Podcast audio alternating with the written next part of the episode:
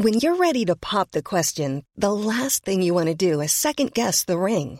At Bluenile.com, you can design a one-of-a-kind ring with the ease and convenience of shopping online. Choose your diamond and setting. When you find the one, you'll get it delivered right to your door. Go to Bluenile.com and use promo code LISTEN to get $50 off your purchase of $500 or more. That's code LISTEN at Bluenile.com for $50 off your purchase.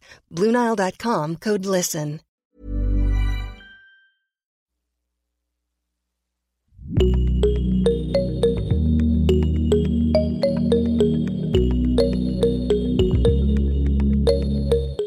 Salut, je m'appelle Hervé, je produis des podcasts comme Travail soigné ou ma chanson préférée pour Stéréolab et je tape de plus en plus l'incruste dans Génération Podcast. Noël approche, Noël approche et je me sens d'humeur généreuse aujourd'hui, car je ne vous propose pas une, mais deux recommandations.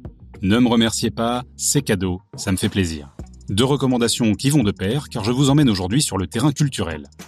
Si vous me connaissez, vous savez que j'aime bien parler boulot. Alors vous ne serez pas surpris que je vous recommande Backstage, le podcast qui braque les projecteurs sur les femmes et les hommes de l'ombre qui font la culture. Margot Delpierre au micro et Thomas Langlin à la technique enchaînent les interviews passionnantes de celles et ceux qu'on n'entend jamais ou presque. Vous découvrirez ainsi le quotidien d'un écrivain fantôme, d'une scénariste, d'un comédien de doublage, d'une traductrice ou d'un photographe de plateau. Personnellement, je garde un excellent souvenir de ce premier épisode consacré à Bruno Tessarek, écrivain fantôme que j'ai même écouté deux fois tant sa gourmandise à parler de son métier m'a séduit. Comment vous êtes devenu écrivain fantôme? Par le plus grand des hasards, parce que un éditeur euh, chez lequel je publiais, euh, euh, j'avais publié un roman et j'en préparais un deuxième, il y a donc 17-18 ans, un jour m'a proposé de faire ça. Euh, et c'était assez drôle parce que il n'avait pas lu mon premier roman qui s'appelle La machine à écrire et qui racontait à l'époque alors que je n'avais jamais fait ce métier, ce qu'était la vie d'un écrivain fantôme. Alors j'ai éclaté de rire en lui disant mais tu, as lu La machine à écrire? Il m'a dit non, pourquoi? Et c'est donc arrivé par le plus grand des hasards. Et on peut parler de la citation qui est euh, oui, euh, en exergue. Dans votre livre, en exergue de la machine à écrire. Oui, la phrase de Colette, tout ce qu'on écrit finit par devenir vrai. Et je ne pouvais pas imaginer, en écrivant, en choisissant cette phrase, qui, au demeurant, ne colle pas tellement au contenu du livre. Parce que qu'est-ce que je voulais dire par tout ce qu'on écrit finit par devenir vrai? Euh, pas beaucoup de rapport avec le travail d'écrivain fantôme, si on réfléchit bien.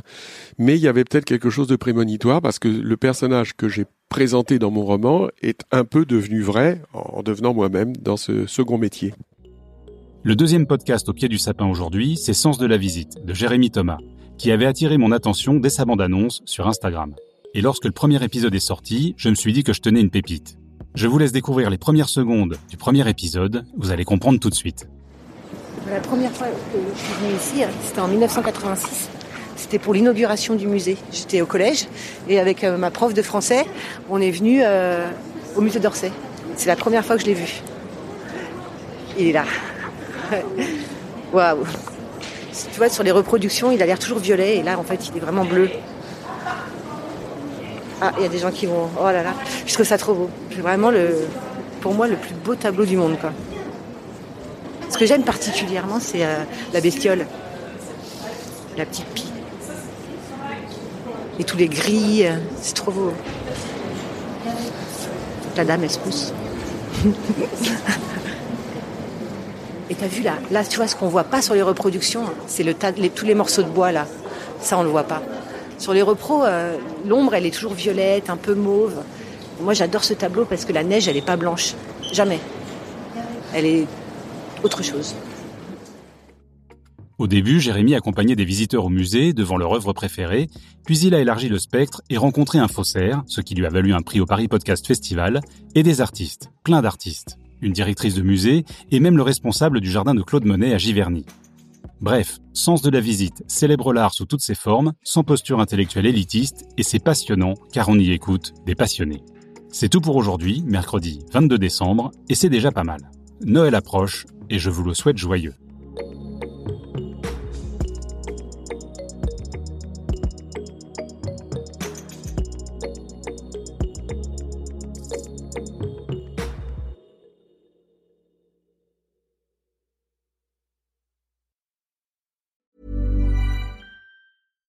Bonjour, c'est Emmanuel Saint-Martin.